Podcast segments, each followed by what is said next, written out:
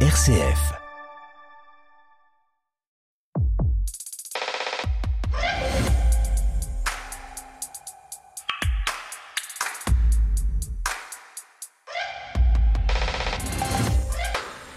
Bonjour à tous et bienvenue dans cette émission Effervescence.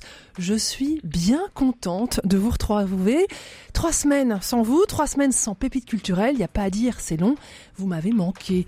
On se retrouve donc une nouvelle fois pour ce magazine de l'étonnement culturel, avec pour cet épisode du spectacle vivant, des séries, mais surtout, surtout du cinéma. Nous consacrerons en effet le début de notre émission à Steven Spielberg, le réalisateur américain qui depuis près de 50 ans nous fait briller les yeux, est de retour avec un film des plus personnels, l'occasion pour nous de revenir sur l'homme, le réalisateur et sa filmographie. Trois chroniqueuses cette semaine dans Effervescence, une bruxelloise et deux parisiennes. La bruxelloise, c'est vous, Delphine Fressinet, bonjour. Bonjour Stéphanie, bonjour à tous. Avec vous du théâtre et du grand, avec Coriolan de Shakespeare, mise en scène par Jean-Baptiste Delcourt, ça se passe à Bruxelles. Et puis une série policière au nom étrange, mais vous nous expliquerez tout ça. Il s'agit de Slow Horses, avec du beau monde au casting et entre autres Christine Scott Thomas. Valérie Marniac est en studio avec moi à Paris. Bonjour Valérie. Bonjour Stéphanie. Vous êtes allée écouter André Dussolier au théâtre des Bouffes Parisiens, et puis on vous connaît comme critique de cinéma sur RCF, mais vous aussi, vous vous mettez à regarder des séries. Esterno Noteux revient sur l'enlèvement et l'assassinat d'Aldo Moro. C'était en Italie dans les années 70. Vous nous direz pourquoi vous avez aimé.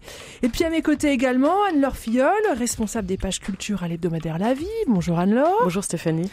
Vous avez vu au théâtre Romane Boringer dans un rôle bouleversant, celui d'une mère dont l'enfant est entre la vie et la mort. Et puis, là encore, un drame, cette fois-ci au cinéma, pour la France, raconte une page sombre de l'histoire de l'école de Saint-Cyr. Voilà, trois chroniqueuses, toutes les trois aux aguets de l'actualité culturelle. L'émission peut commencer. Effervescence, une émission présentée par Stéphanie Gallet. Il y a un an, le 24 février 2022, la Russie envahissait l'Ukraine. À cette occasion, Cartooning for Peace, qui regroupe plus de 280 dessinateurs à travers le monde, publie Fichez-nous la paix, un recueil d'une centaine de dessins de presse qui alertent et dénoncent la situation. Allez, je vous en raconte quelques-uns. Nous sommes dans une tranchée, c'est un dessin en couleur du Suisse Chapat, trois soldats font le guet, L'un observe au loin avec une sorte de longue vue, les autres lui demandent ce qu'il voit venir et lui de répondre le passé. Et c'est bien le retour du passé que l'on assiste depuis un an, avec son cortège d'horreurs, d'exactions, de massacres, avec aux manettes un Poutine dessiné ici sous toutes ses coutures, tant la figure de l'ogre fascine. Je retiens un portrait, Vladimir Poutine, s'ébrouant comme un enfant dans une longue mais très longue baignoire de sang sous le regard interloqué de ses généraux, un dessin signé du russe Denis Lopatin. Et en face, bien sûr, Zelensky est croqué en super-héros, courtisant les puissances occidentales et l'Ukraine en victime innocente. Il y a ainsi ce dessin reprenant la célèbre petite fille fuyant le napalm du photographe Nick Hutt. Cette fois-ci, c'est une jeune femme terrifiée aux couleurs de l'Ukraine qui essaie de s'échapper d'une forêt de bombes. Un dessin signé de l'italien Nardi. Autre dessin, autre citation, faisant référence à la richesse agricole de l'Ukraine.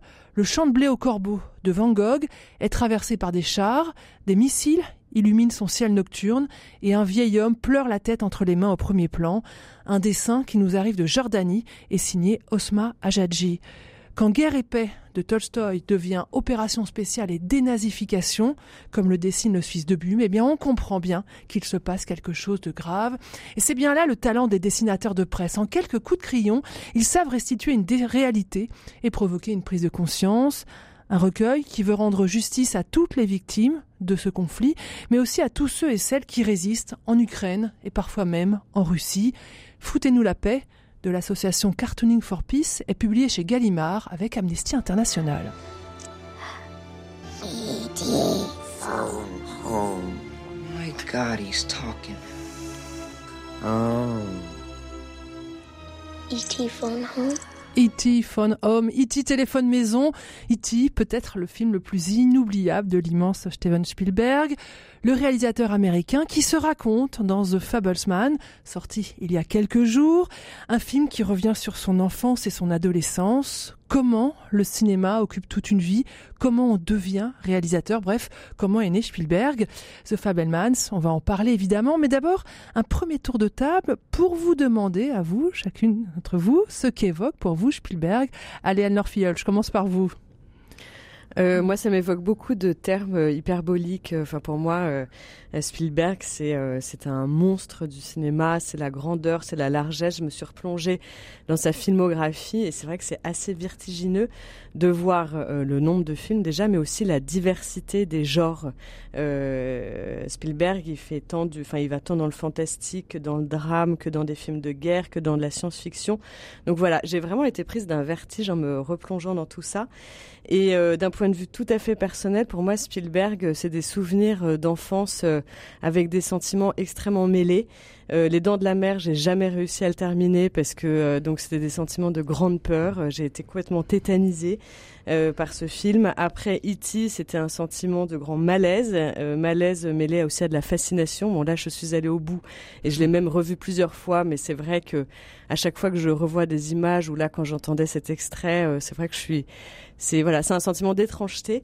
Et puis je terminerai euh, dans cette gamme de sentiments avec la liste de Schindler. Là, moi, je me souviens très bien, j'avais été complètement terrassée, donc là par la tristesse, euh, par euh, le caractère tragique de l'existence, pardon. Donc pour moi, Spielberg, c'est tout ça, et en ça, moi, je dirais que c'est vraiment un génie, quoi. Delphine Fressinet, est-ce que vous partagez cet enthousiasme? Ah oui, totalement. Oui, quand, quand Anne-Laure disait qu'effectivement, euh, il touchait à tout, on a l'impression euh, que c'est un gosse émerveillé, Spielberg émerveillé de son coffre à jouer et qui va jouer avec tout ce qui peut lui tomber euh, sous, sous, la main. Moi, c'est vrai que Spielberg, je dirais qu'il a autant enchanté mon, mon enfance en me faisant rêver bah, au vélo qui vole, hein, à une amitié fusionnelle, mais il a aussi bien pourri mes baignades, parce que moi, j'ai grandi dans Limousin. Il n'y a pas de mer dans Limousin. Nous sommes d'accord, il y a des lacs très beaux lacs. Et bien même dans les lacs, quand je me baignais, j'avais vraiment la trouille qu'un grand requin blanc vienne me cruncher. Donc merci Steven pour m'avoir encore et toujours terrorisé avec ce film. Alors Valérie, pour vous, Spielberg bon, Je vais tempérer un peu l'enthousiasme. Le, euh, a priori, j'étais pas vraiment fan hein, de, de, Spielberg. Euh, euh, pour moi, c'était surtout un, un, un, faiseur de bons divertissements que j'ai, en même temps que j'ai tous vu. Hein, D'ailleurs, j'ai compté, j'en ai vu une vingtaine. Je pensais même pas en avoir vu autant en tout pas, pas, pas que ces films d'aventure euh, familiaux. Euh, donc je rejoins euh, Anne-Laure sur la diversité de, de, de ce qu'il fait, mais moi ça m'a plutôt désorienté justement. J'étais plutôt, euh, je me suis plutôt mis au cinéma avec euh, voilà avec la politique des auteurs, voilà, avec l'idée qu'il y avait un style, voilà, et, et, et, même en voyant certains films, j'avais oublié que c'était lui tellement elles, sont différentes les, les, les, unes des autres. Et en même temps, là, en, en me replongeant sur cette tout ce tout ce passé, je me dis qu'en fait il y a quand même un bon un fil conducteur incroyable, c'est un raconteur d'histoire dingue. Et, euh, et quand ça, euh, quand même, il nous, il nous lâche pas à chacun de ses films.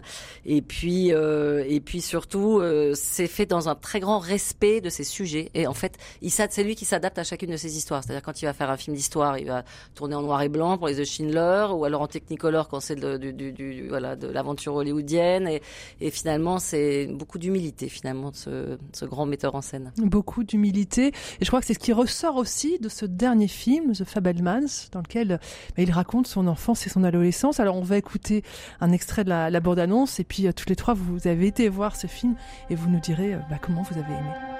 Les films sont des rêves que l'on n'oublie jamais. Samy?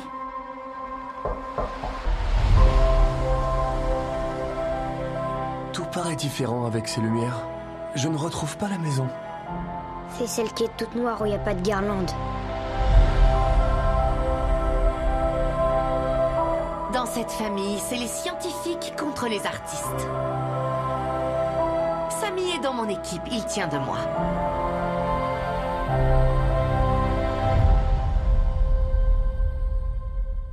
On va faire quoi comme film?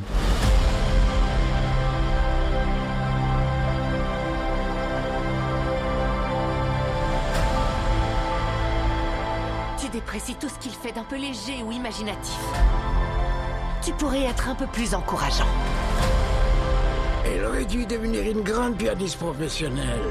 Ce qu'elle a dans le cœur, tu l'as aussi. Il ne suffit pas d'aimer quelque chose, il faut aussi en prendre soin. C'est plus important que ton hobby. Arrête d'appeler ça un hobby.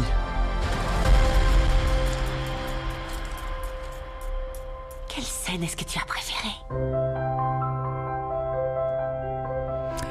Bah voilà, je vous renvoie la question. Hein. Quelle scène avez-vous préférée dans The Fabelmans? Valérie, vous nous racontez une des scènes pour les auditeurs qui ne l'auraient bah, pas vu, pour la ceux qui ont vu la, première scène d'ouverture. dont est tiré euh, cette, euh, cette, euh, ce petit passage. Quelle scène as-tu préféré Parce qu'en fait, la première scène, c'est vraiment la scène fondatrice hein, de, de, de, de tout du film, de sa vie, de cette, euh, voilà, de sa, de son, de sa passion. C'est euh, euh, donc en fait, c'est le moment où il est allé pour la première fois au cinéma. Il est allé voir euh, sous le plus grand chapiteau du monde le film de Cécile B. Ce film m'a fasciné. qui l'a traumatisé, comme euh, Anne-Laure euh, les dents de la mer, voilà. Et, euh, et en même temps qu'il a fasciné. Et, euh, et ce qui est passionnant, donc ça dure une demi-heure. En tout, la séquence, on va dire, dure une demi-heure parce qu'après il rentre chez lui. Et en fait, ce qui est intéressant, c'est là, là où tout se construit, c'est que le père euh, lui explique l'aspect technique du cinéma, notamment le, le système de persistance rétinienne, voilà, une manière de contrôler un peu ce qui se passe parce que quand même c'est beaucoup d'émotions. Et puis la mère, elle, euh, lui offre une caméra et il va donc re re- reconstituer la scène qui l'a traumatisé, qui est un accident de train, et de manière à la voilà à pouvoir la rejouer à l'infini et, et s'en libérer d'une certaine manière. Alors, une scène de The Fabelmans Bah, vous c'est a- exactement la même scène et vraiment pré- euh, précisément la scène, je dirais, je sais pas si c'est dans le sous-sol de la maison où on le voit euh, vraiment avec euh, avec beaucoup de précision et d'intérêt et presque d'obstination euh, rejouer exactement cette scène qui l'a traumatisé et pour moi en fait c'est aussi enfin j'ai trouvé que c'était très fort parce que c'est fondateur euh, et euh, c'est libérateur. En fait, en ça, le, cinéma va libérer, ça va lui permettre de transcender euh, justement ce, traumatisme visuel, cette angoisse. Et après, bon après peut-être que je, je surinterprète, mais il m'a semblé que après le cinéma pour Spielberg, ça va être une manière aussi de se libérer de façon plus large, et notamment de, de, de grandes souffrances comme le divorce de ses parents. Et donc en ça, cette scène, et moi j'ai trouvé était très forte. Delphine, cette scène ou il y a une autre que vous avez remarquée? Alors celle-ci est très bien, mais puisqu'on parlait du divorce euh, des, parents, moi c'est la scène euh, où euh, justement il, il sent les tensions qu'il y a entre entre ses parents, mais il n'en a pas conscience. Et en fait, c'est quand il va faire le le montage du du, du, film qu'il a tourné sur le week-end en camping, ou avec ses parents, avec ses ses petites sœurs et avec le meilleur ami de ses parents. Et en fait, c'est quand il fait le montage qu'il prend conscience de quelque chose et quand il va ensuite montrer la scène euh, à sa mère où il l'assied euh, dans son placard pour lui faire visionner, il la laisse toute seule et elle ressort.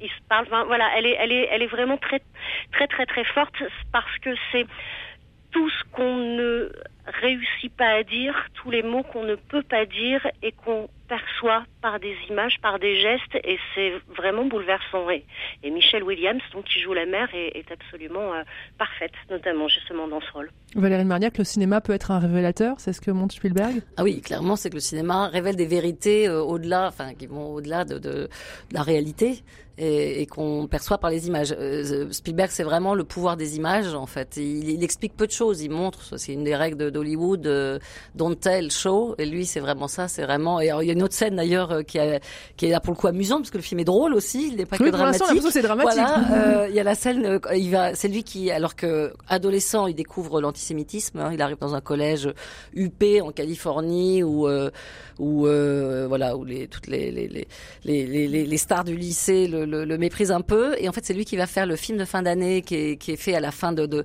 du week-end euh, enfin de la journée de, fin d'année. Et dans le film en fait il va tourner en ridicule toutes les stars toutes ces stars du lycée en, exacerbant leurs traits de caractère. Celui qui est un peu prétentieux celui qui est un peu et, en fait il voit tout ça sur euh, il voit tout ça sur grand écran et et, euh, et voilà il sublime mal encore une fois par euh, par les images une réalité que lui connaît dans, dans la vraie vie quoi.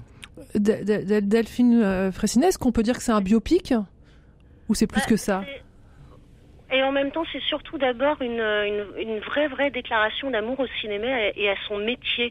Le soin qu'il met à, à, à montrer comment on réalise en film, tout le travail sur la pellicule, enfin tout ça, on le voit, euh, l'ingéniosité aussi qu'il faut pour euh, pour réaliser des, scènes, on va pas le dire, mais par exemple quand il tourne avec ses avec ses avec ses copains adolescents une scène de western, il y a des armes à feu, bah, pour figurer l'explosion de l'arme à feu, bah, il a une trouvaille plutôt plutôt géniale et ça, il la découvre en écoutant sa mère jouer du piano. Voilà, je dis pas tout, donc c'est vraiment c'est un hommage, ouais, effectivement, à l'amour qu'il a pour le pour le cinéma, à ce métier. C'est euh, c'est vraiment la, ténacité, l'ingéniosité. C'est surtout effectivement ce ce regard, le traumatisme que que les que les enfants, que les adolescents ont quand ils voient leurs parents euh, leurs parents divorcés. Donc euh, oui, c'est certainement son film le plus personnel.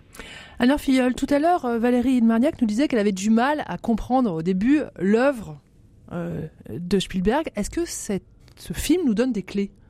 Euh, oui, alors moi j'ai aperçu quelques échos à d'autres films, enfin à Haïti euh, notamment. Euh, oui, moi je pense que ça, permet, de comprendre plus globalement son œuvre. Je dirais aussi que Spielberg a mis de lui, enfin de sa vie dans ses films précédents, mais là c'est extrêmement explicite et euh, Spielberg a d'ailleurs dit euh, dans un journal, euh, je ne vais pas chez le psy, mais je fais des films à la place. et là, moi, je dirais que c'est presque un film psychanalytique. Enfin, c'est-à-dire qu'on voit, on voit en quoi la, la relation avec ses parents et notamment sa mère, qui est extrêmement belle, cette relation, a été fondatrice dans sa vie. Et là, en fait, c'est pas qu'il n'y a, a, pas de secret, mais c'est juste qu'il nous expose ça de façon, enfin, c'est une mise à nu de son enfance. Oui, D'ailleurs, euh, si vous voyez la bande-annonce, c'est assez étonnant. De, de il, s'excuse presque de raconter sa propre vie en disant qu'en fait, il l'a fait toute sa vie, mais de manière métaphorique. Et pour la première fois, il raconte vraiment sa propre vie. Donc, c'est celle, finalement, d'Iti, c'est celle d'un petit garçon qui n'arrive pas à grandir. Et on sent qu'avec ce film, alors que ses parents viennent de mourir tous les deux, quasiment, euh, il a enfin... Euh, il est enfin libéré. Ouais, donc c'est effectivement, oui, oui, c'est assez fort. Un dernier mot, Delphine? Moi, je dirais, pour faire euh, référence à son tout premier film, Duel, bah, qu'à 76 ans, à 76 ans, Spielberg, il en a encore sous le capot.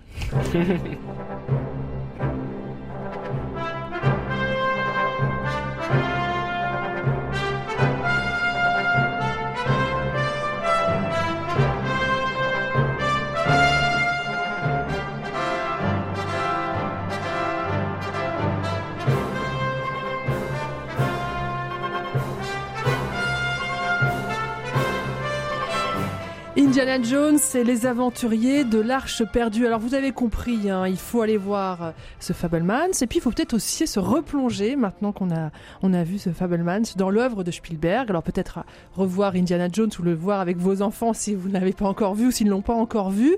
Euh, mais je voulais vous demander à chacune euh, quel film aujourd'hui vous avez envie de revoir ou vous auriez envie de, conseiller aux, aux auditeurs. Allez Valérie Marniac.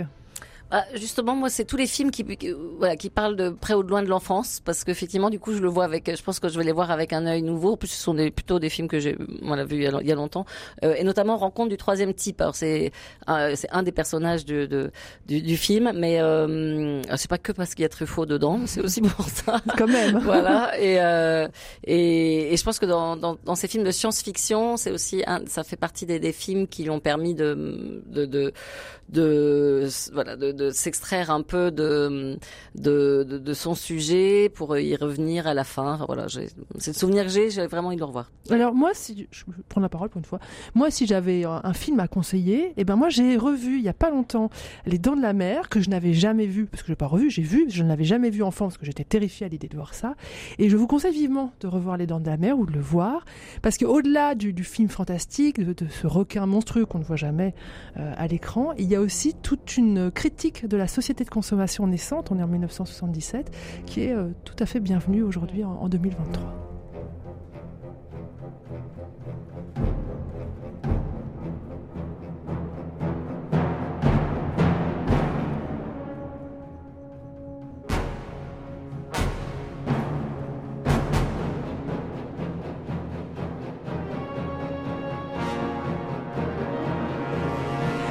Voilà, Les Dents de la Mer. Alors, euh, autre film à recommander dans la filmographie de Spielberg, Il faut sauver le soldat Ryan, Anne-Laure oui, le, choix a été, euh, a été difficile et presque arbitraire, mais en fait, parce qu'il y en a beaucoup, euh, je pense, à, à, voir ou à revoir.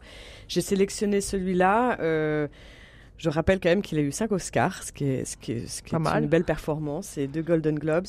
Euh, pourquoi ce film, malgré toute sa violence hein, Enfin, c'est vrai que je, je, je, je crois que c'était euh, interdit au moins de 12 ans, en tout cas euh, un avertissement rouge, euh, parce que moi j'aime beaucoup sa, sa, manière de, de filmer, euh, les plans tournés caméra épaule, et j'ai beaucoup aimé les scènes de, de combat extrêmement réalistes.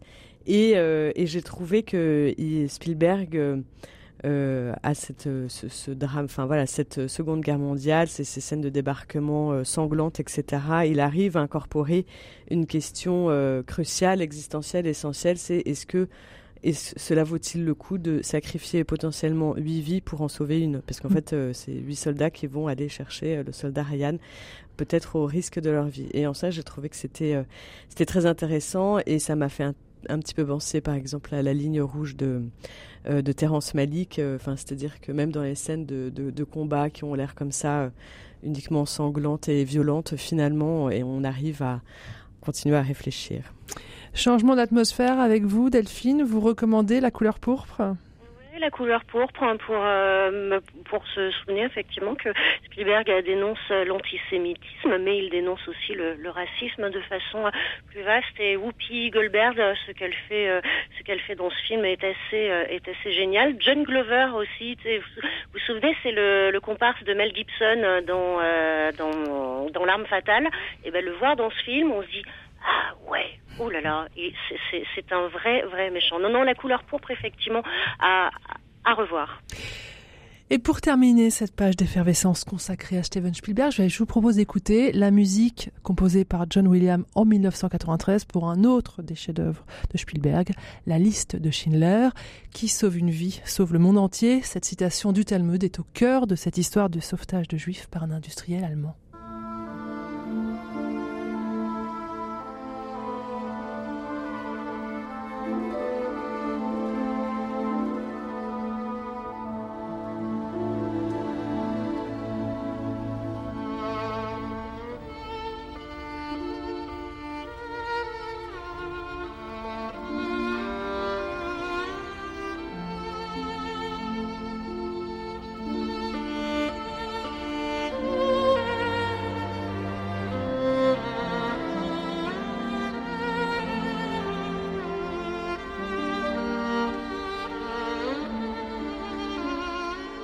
Voilà, extrait de la bande originale de la liste de Schindler, écrite par John Williams.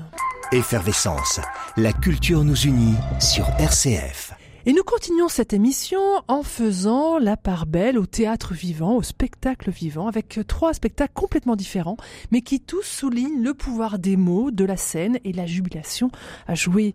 Delphine, on commence avec vous avec un très très grand texte, Coriolan, écrit par Shakespeare il y a plusieurs siècles et qui réussit à nous toucher aujourd'hui. Mais avant de parler de Coriolan, c'est du théâtre vivant, c'est du spectacle vivant. Ça se joue jusqu'au 18 mars au théâtre des Martyrs à Bruxelles. Mais c'est une pièce qui a vécu quelques péripéties. Bah oui, parce que c'est une pièce donc euh, mise en scène par Jean-Baptiste Delcourt qui avait été euh, présentée au même théâtre des Martyrs l'an dernier. J'avais assisté à la première. La pièce s'était jouée trois soirs et puis patatras, Soufiane El Boupsi qui interprète Coriolan s'était blessé au pied et en plus on peut vraiment saluer son abnégation parce qu'il s'était blessé au tout début de la pièce. Il a joué l'intégralité de la pièce qui dure quand même plus de, deux heures et euh, franchement, enfin voilà, saluons la, la, performance. Mais bon, donc là, il est totalement remis, il va pouvoir. Donc, le spectacle a été arrêté. Oui, ah oui, cette pièce a été totalement euh, annulée parce que bah, quand le comédien euh, quand le comédien titre de la pièce euh, se blesse, surtout qu'en plus Jean-Baptiste Delcourt le dit lui-même quand il a pensé à adapter, quand il a découvert Coriolan, quand il a lu ce, ce texte, il avait en tête Soufiane El Boupsi. Cette pièce ne se serait pas faite sans lui. Voilà. Donc la pièce est de retour. Ça la pièce est de retour, donc ça, elle va, elle va se jouer donc à partir de, de, de mardi, le 7 mars, jusqu'au jusqu'au 18 mars. Et, euh, et c'est vrai que Coriolan, quand on pense à Shakespeare, enfin je sais pas pour vous Stéphanie, moi je pense euh, effectivement à Hamlet, je pense à Roméo et Juliette, beaucoup de bruit pour rien, Le Roi Lear. C'est vrai que Coriolan, euh, c'est pas forcément sa pièce la, la, plus connue, en tout cas ici dans le monde francophone, hein, parce que dans le côté anglophone, elle est, euh, elle est assez régulièrement adaptée et jouée. Alors c'est ça, c'est sa dernière pièce et c'est aussi peut-être sa pièce la plus la plus politique parce que c'est ça qui est assez euh, incroyable, c'est de voir qu'une pièce qui a été écrite mais quatre siècles auparavant résonne terriblement aujourd'hui avec avec notre monde contemporain, avec euh, l'actualité.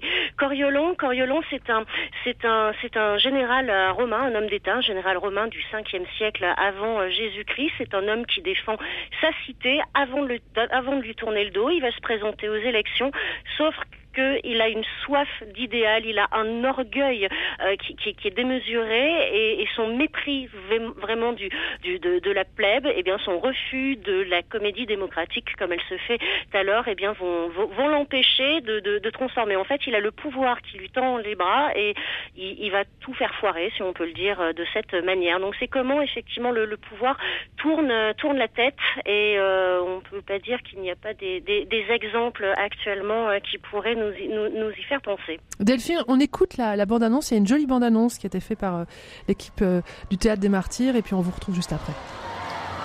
Soldats, mettez vos boucliers devant vos cœurs et battez-vous d'un cœur plus dur qu'un bouclier. Vous ne bougez pas Que toutes les contagions du monde fondent sur vous, honte de Rome. Si mon fils était mon mari. Regardez-moi. Je me réjouirais plus volontiers d'une absence où il gagnerait de l'honneur. Imitez-moi. Que des étreintes de son lit où il montrerait le plus d'amour. Mais s'il était mort dans cette affaire, madame? Alors sa gloire aurait été mon fils Je ne veux combattre que toi. J'aurais trouvé en elle ma descendance. Car je te hais plus. Je te le dis. Que l'homme qui viole sa parole. Si j'avais eu douze fils, Ma haine égale la tienne. tous égaux dans mon amour, et tous aussi chers à mon cœur que ton, que mon beau Marcius. Et l'Afrique n'a point de Je serpent préférerais que j'aborde plus que ta gloire. mourir noblement pour leur patrie, Objet de ma jalousie. qu'un seul se repaître voluptueusement dans l'inaction, loin des batailles. Je laverai la fureur de ma main dans le sang de ton cœur.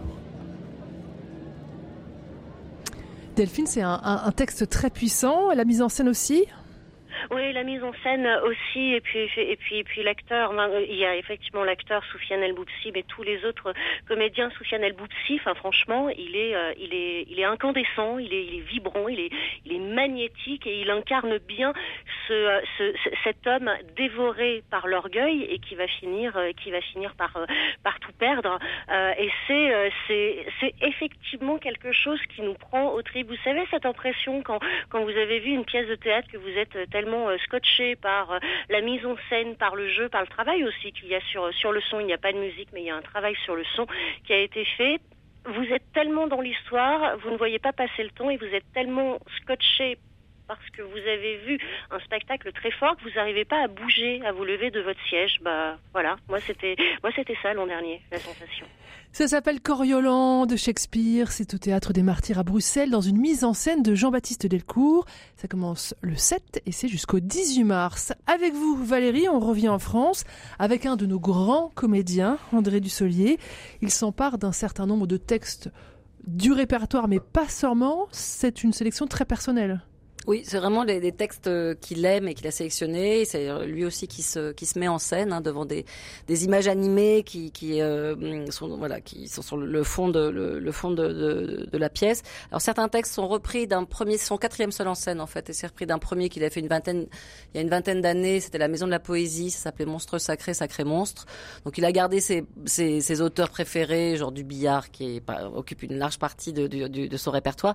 Alors son, sinon son, mais son son parti pris, contrairement à Lucchini, avec qui il partage certains auteurs comme Guitry par exemple, c'est que il ne cite jamais ni les auteurs ni les textes. Donc il enchaîne en fait. ah, on ne sait pas qui on non. Et il enchaîne comme s'il nous racontait une seule grande histoire, longue histoire. Alors on voit bien qu'on passe de moments drôles à des moments plus plus sombres. Bon, on comprend quand même qu'on on change de d'histoire de, de, de, temps en temps, mais il y a quelque chose comme ça qui est qui nous qui nous emmène, qui nous donc on est vraiment happé par par par son rythme et puis par, par sa présence quand même, parce que Juste un mot, mais on le connaît comme comme acteur de cinéma, mais c'est vraiment un homme de théâtre. Bon, il a cette voix déjà très très particulière et puis il a il a quand même 77 ans et là il arrive sur scène vraiment de manière très svelte, très bon, c'est toujours grande classe du Solier, donc il a un pantalon noir, il a une ligne parfaite, chemise bleu nuit, donc et un bel homme, un bel homme exactement, malgré, voilà, même avec son âge et et et puis alors ça passe de, de, textes un peu un peu drôles, burlesques évidemment. Le titre du spectacle, sans dessus dessous, c'est le, sketch de De Vos qui reprend. Alors ça c'est une vraie prouesse de diction hein, parce qu'il le dit à une vitesse incroyable, euh, mais sans jamais nous perdre en route. On sent qu'il est vraiment très captivé sur le sens de ce qu'il nous dit et le fait de l'interpréter comme ça, des textes qu'on parfois certains on les connaît bien. Il y a des poèmes de Baudelaire, de, Victor Hugo qu'on qu reconnaît, mais le fait de les dire, de les jouer, euh, tout d'un coup ils prennent un sens complètement euh, nouveau. C'est vraiment son, ça c'est vraiment le travail d'acteur et c'est en ça que c'est plus que de la récitation de de, de, de collège. Et puis alors, euh, puis c'est vraiment très émouvant. Hein. Il y a, notamment il y a un extrait des Misérables, un homme qui s'enlise euh, sur la plage. Enfin moi je le connaissais pas, voilà. Euh, c'est c'est très fort comme comme comme texte et comme euh, voilà. Et, puis et puis avec du soleil il y a toujours des, un petit côté libertin qui l'aime bien. Donc il y a notamment un poème galant de de, de l'abbé de l'Athénian qui s'appelle Le mot et la chose aussi, euh, qui dit de manière très très drôle, euh, euh, alors qu'on connaît, qui a été repris en chanson euh, assez récemment, même par chanson plus bifluorée. Donc vous pouvez écouter le texte, euh, si, mais voilà. Donc c'est un répertoire très varié. Et puis et, et, puis il a aussi rajouté, alors il y a des vœux présidentiels par exemple. Il reprend tous les vœux présidentiels des présidents de la Ve République, mis bout à bout, c'est assez assez assez ironique, on va dire.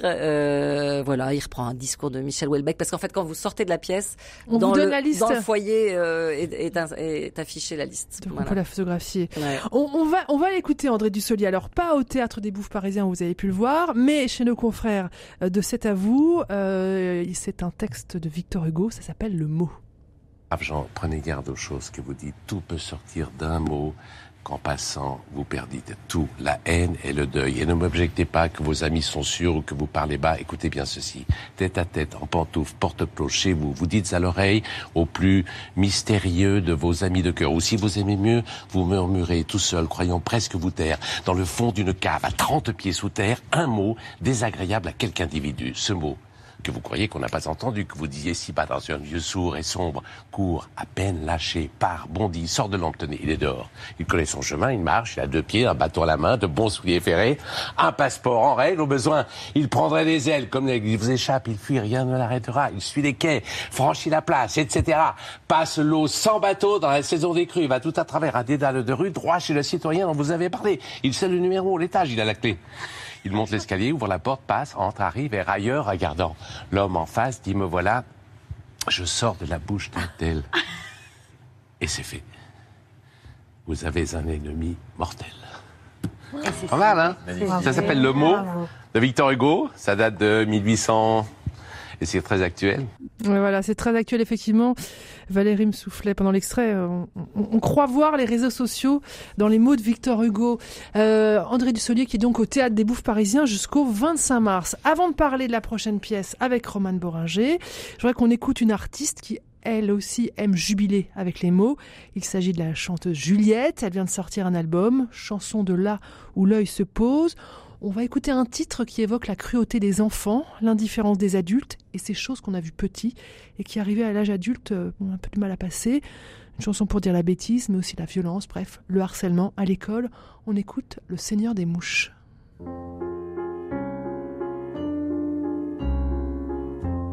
Je me demande souvent ce que t'es devenu maintenant qu'on est grand, qu'on s'est perdu de vue. Je me demande souvent si tu te souviens, toi aussi de ce temps, comme je m'en souviens. C'est une vieille histoire, jamais effacée, du temps des barbares de cours de récré. Petit Mussolini de bac à sable, despote apprenti, Pot à cartable. Ainsi tu régnais, cruel et farouche, du temps qu'on t'appelait le seigneur des mouches. Ainsi tu régnais, cruel et farouche, du temps qu'on t'appelait le seigneur des mouches.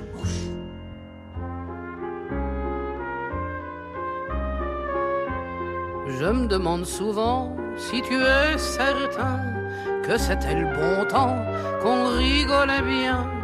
Je me demande enfin si tu te racontes que t'étais qu'un gamin, que tu te rendais pas compte. Juliette, le seigneur des mouches. Bonjour, je m'appelle Sarah Banmois et je suis passionnée d'histoire de l'art. Le 8 mars, à l'occasion de la Journée internationale des droits des femmes, sortira un podcast original RCF sur les femmes peintres. Ni muse ni modèle, je vous raconterai dans ce podcast intitulé L'art, une affaire d'homme, les destins trop souvent oubliés de ces femmes de génie. Rendez-vous le 8 mars sur rcf.fr et votre plateforme de podcast préférée pour la sortie du podcast L'art, une affaire d'homme. Effervescence quand la culture fait briller les yeux. Merci d'écouter RCF, on est bien ensemble. C'est Effervescence, le magazine de l'étonnement culturel. Et avec nous cette semaine, il y a Anne-Laure de l'hebdomadaire La Vie, Delphine de RCF à Bruxelles et Valérie qui travaille sur RCF mais qui est aussi bien engagée, bien bien engagée chez Signis France. Anne-Laure, avec vous on va sortir nos mouchoirs. Vous avez été applaudir Romane Boringer dans un texte extrêmement sensible, s'appelle Respire, c'est au théâtre de la Scala. L'actrice parle d'un chant intérieur, d'une sorte de prière. De quoi s'agit-il? Euh, il s'agit d'un seul en scène où en fait on sort pas les mouchoirs euh, parce que c'est un texte très sensible mais sans pathos. Et mhm. ça c'est à souligner, c'est que Romane Boranger est seule sur scène, joue effectivement une scène. Euh, oui, j'hésite entre dramatique ou tragique, mais donc la scène, c'est qu'elle est à la maternité et c'est l'histoire d'une mère qui veille sa petite fille tout juste née et euh, qui est entre la vie et la mort. Elle respire grâce à une machine. Et euh, donc cette jeune mère qui est dans un dénuement total et encore une fois qui joue, euh, qui a un jeu extrêmement sobre, digne et que et c'est pas du tout larmoyant, mais c'est pas moins intense, va parler. On assiste en fait à cette déclaration de la mère à sa petite fille qui est bébé, et cette déclaration c'est une ode à la vie en fait, il faut que tu t'accroches. Et euh, c'est un, spectacle absolument magnifique qui a été. Euh, le texte euh, de Sophie Morer a été écrit juste après les attentats de novembre 2015. Et Sophie Morer a été prise de vertige en disant Mais qu'est-ce qu'on. Quel avenir on offre à nos enfants? Est-ce que euh, ça a encore du sens? Enfin, je sais pas si elle se dit ça, mais en tout cas, je sais que c'est une question très actuelle. Il y a plein de personnes qui se disent mais quel est le sens encore de donner la vie si euh, le monde est aussi euh, affreux, laid, chaotique, violent, insécurisant? Et moi, j'ai été très touchée par par cette pièce, par ce seul en scène, parce que, eh ben, on a des réponses. C'est que la réponse, c'est que malgré malgré la violence, effectivement, malgré les combats de, de toute de toute existence, oui, la, vie euh, vaut le coup d'être vécue et Romane invoque euh, d'ailleurs la vie, la mort. Elle s'adresse à elle de façon très directe, invoque euh, les mythes et enfin la mythologie et elle insuffle courage, espérance et elle dit qu'il faut débusquer la joie, qu'il faut la faire perdurer, il faut l'embrasser, il faut la goûter. Et donc voilà, c'est un récit très très fort haletant. On est dans un suspense fou. Je vous je vous dirai pas la fin, euh, mais vraiment, je vous, je vous le recommande et euh, je le recommande à, en fait, à tout le monde. Ça s'adresse euh, aux enfants, aux jeunes adultes, aux adolescents, aux personnes qui se posent encore la question, qui pourraient être un peu pas aigries, mais un peu découragées. donc voilà, courez-y. Je, je, retiens cette expression débusquer la joie. Je l'ai noté, je vais l'écrire en gros euh, au fronton de, de mes cahiers. Euh, merci Anne-Laure. Respire, c'est donc avec Roman Boringer, c'est au théâtre de la Scala. C'est où le théâtre de la Scala? C'est dans le 10e arrondissement. À Paris et ça se joue jusqu'au 1er avril. Voilà, courez-y. Alors je n'ai pas trouvé d'extrait à vous faire écouter euh, de cette pièce Respire. Alors je vous ai choisi une, une chanson de Jacques Higelin. L'enfant est bien né, c'est une petite fille, elle s'appelle Isia et son père est fou d'amour, lui a écrit une jolie Peut-être ce qui m'a tire en toi, tire en toi, n'est rien que l'autre verre, sans de moi, sans de moi, où m'attendait la joue, vent, caché derrière les portes, les portes du ciel.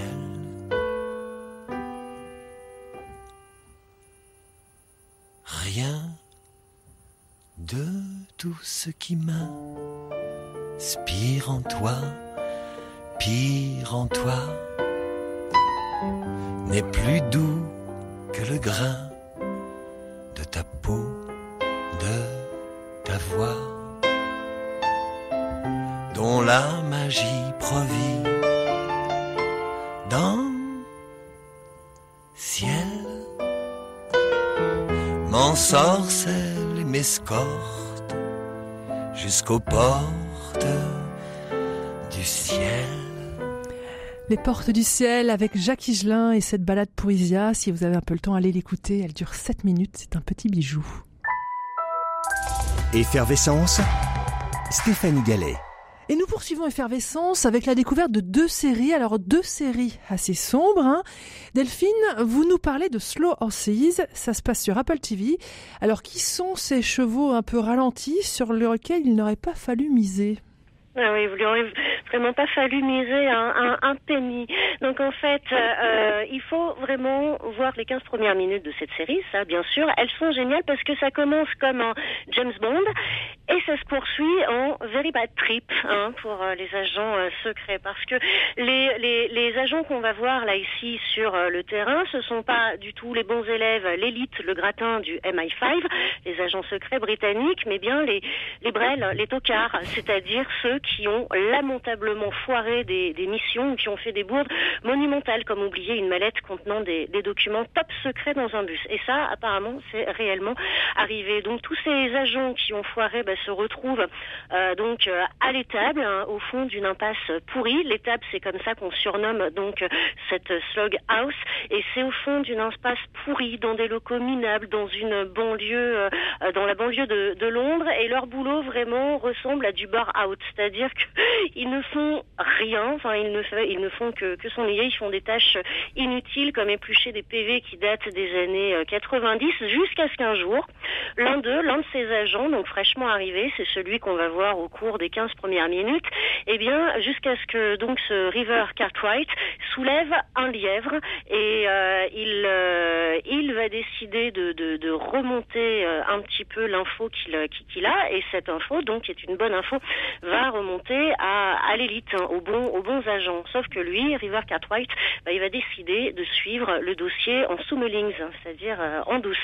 Voilà, donc dans cette série, on voit des... Delphine, Delphine oui, pardon. on, on écoute la bande-annonce et après vous, Oui, vous oui. nous dites pourquoi euh, Oui. c'est une bonne série.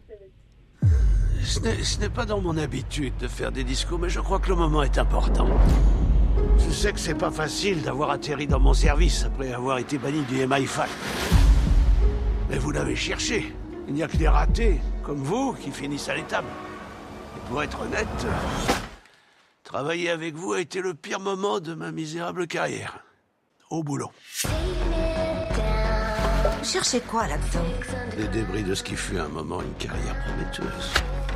Je croyais que c'était pareil qu'en prison, que ça se faisait pas de demander. T'es tombé pourquoi Est-ce que t'as pas aussi envie de servir à quelque chose? Ça serait impossible de s'emmerder davantage. J'imagine que vous savez combien d'agents ont réussi à réintégrer les bureaux de Regent's Park après les tables? Aucun. Delphine, il y a un casting impressionnant dans cette série.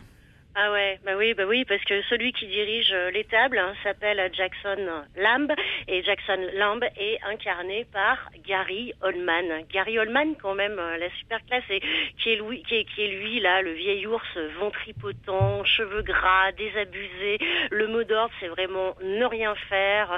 Ses journées, c'est euh, entre deux verres de whisky, il pionce à son bureau. Mais enfin bon, à la base, Jackson Lamb, c'était vraiment un ex-pro du terrain. Enfin, ça reste une, une, légende dans le dans le MI5. Et alors, de l'autre côté, euh, celle qui dirige les bons euh, élèves hein, des, agents euh, britanniques, eh bien, c'est Christine Scott Thomas.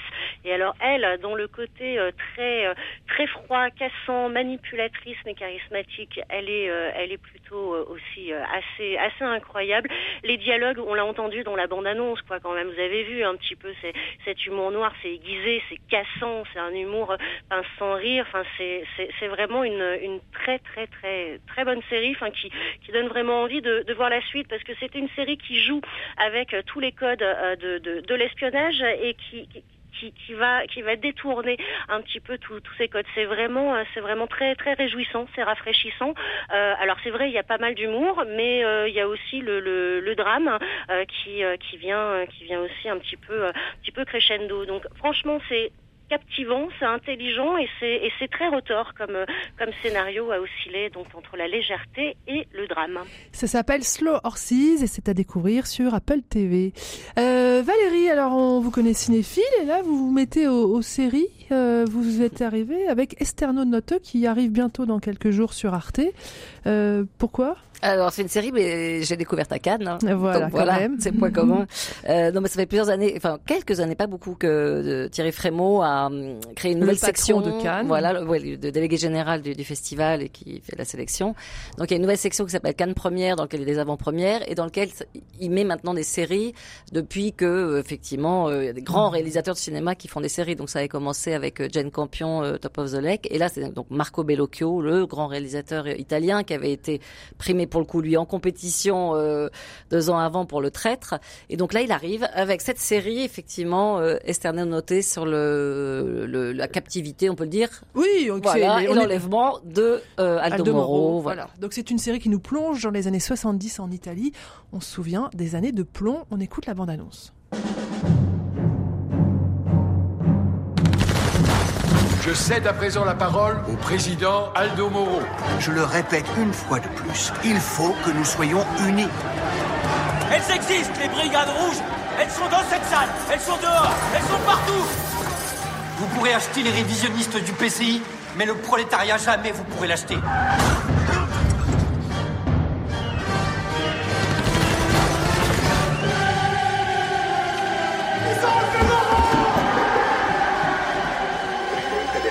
Président de la démocratie chrétienne, Aldo Moro, a été enlevé à 9h10.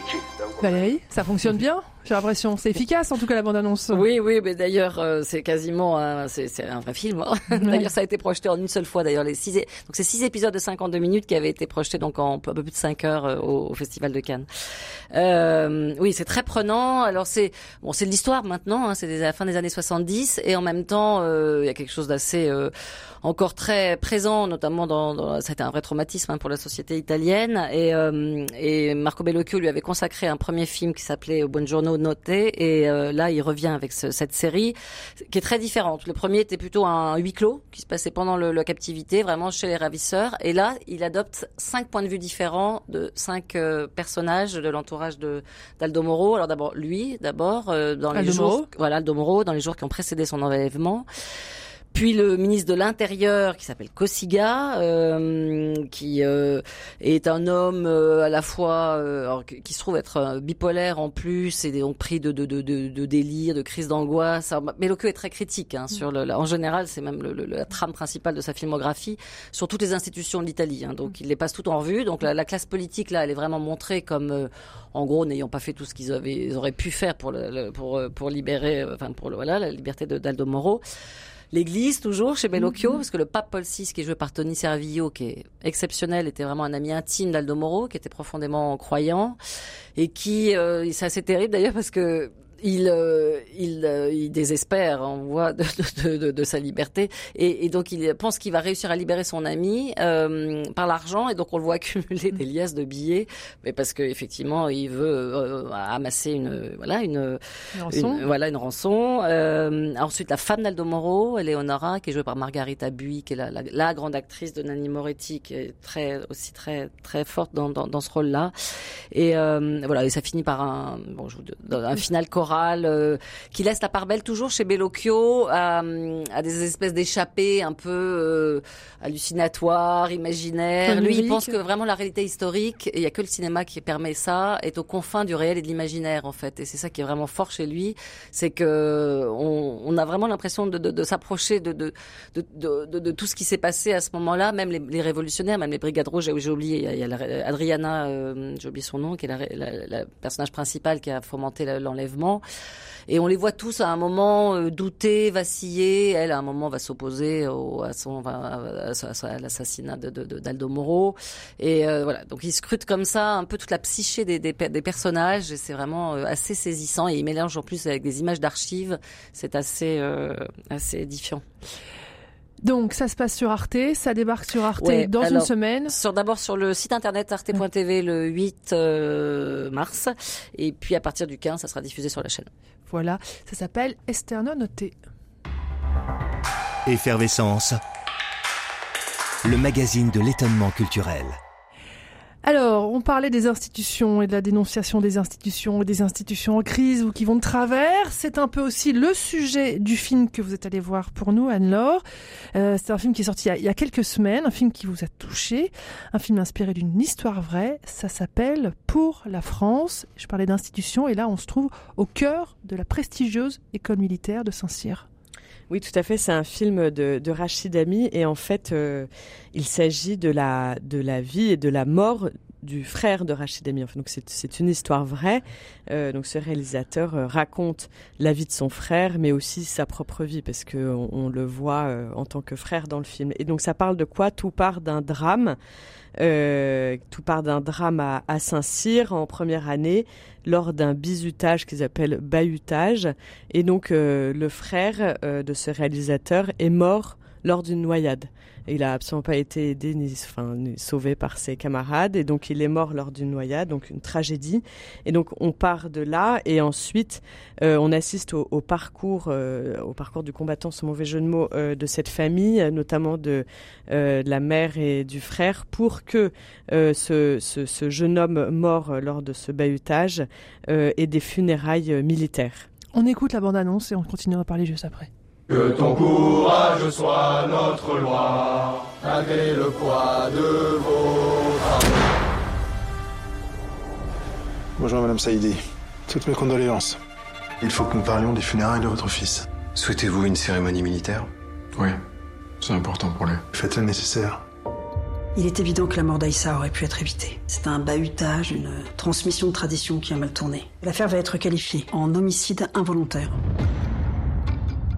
Aïssa vous a-t-il parlé de ses premières semaines à l'école militaire? Il était épuisé. Il me parlait de réveil en pleine nuit. Me tête stupide et humiliant. Aidez-moi Il y a dû y avoir un, un, malentendu au départ. Le cimetière militaire concerne les soldats tombés en opération extérieure. On sait tous que c'est à cause de votre bizutage de merde que mon frère est mort. Présentez oh Saint-Cyr, l'armée et le système. Ils sont tout aussi responsables du décès d'Aïssa. Ils l'ont buté, maintenant il faut qu'ils assument. Faut qu'ils lui rendent les honneurs. L'honneur, c'est aussi l'image. Pour qui allons-nous passer si nous renvoyons nos élèves à la première erreur? Vous appelez ça une erreur? J'appelle ça une faute? Alors, alors, pourquoi ce film vous a autant marqué? Différentes euh, explications. Je trouve qu'il est extrêmement bien mené parce que donc comme je disais, on suit euh, cette famille qui va tout faire pour que ce fils et ce frère en fait euh, morts lors de ce bahutage aient les honneurs militaires, donc euh, des funérailles militaires, parce que il était extrêmement attaché à l'armée, donc c'est honorer sa mémoire mmh. que de l'enterrer dans ce contexte militaire, enfin voilà, avec les honneurs militaires. Et en parallèle, on suit l'histoire de cette famille qui est en fait euh, immigrée algérienne. Il y a des flashbacks et c'est très bien mené. On n'est pas du tout perdu. Donc on voit un peu la genèse, l'histoire de, cette famille. Donc au début, euh, jeunesse en Algérie, un père violent, une mère qui s'en affranchit, donc qui élève toute seule ses deux fils, et on suit l'histoire de ces deux fils, donc de ses deux frères.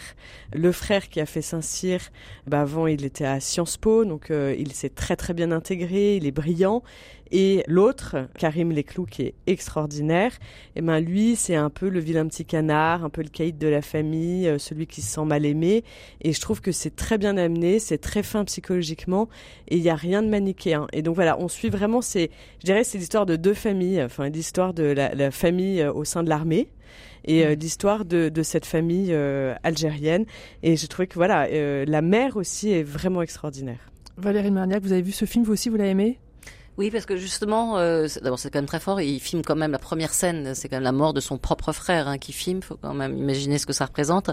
Et, euh, et ce qui est intéressant, c'est qu'il ne il critique pas l'institution, contrairement au film précédent, parce que justement, il veut respecter euh, le choix de son frère qui a choisi l'armée. Donc, il est, le film est très peu critique hein, sur l'armée, un petit peu, mais il y a un beau, très beau personnage euh, joué par Laurent Lafitte. Voilà, ça s'appelle Pour la France. C'est avec ce film que nous allons refermer cette émission Effervescence. Merci à tous ceux qui l'ont rendu possible et en premier lieu à nos trois chroniqueuses de la semaine, euh, Delphine Fressinet à Bruxelles, Valérine Marniac à mes côtés et Anne-Laure Filleul de l'hebdomadaire La Vie. Comme chaque semaine, on se sépare avec une, une ou deux citations. Allez, j'ai pas réussi à choisir. Bien sûr, des citations de Spielberg. Je ne rêve pas la nuit, je rêve le jour, je rêve toute la journée. Je rêve pour vivre. Et puis une autre citation que j'ai trouvée très jolie, et peut-être qu'elle fait écho aussi à la pièce de théâtre Respire. La vie trouve toujours son chemin. Voilà, je vous souhaite à tous un excellent week-end.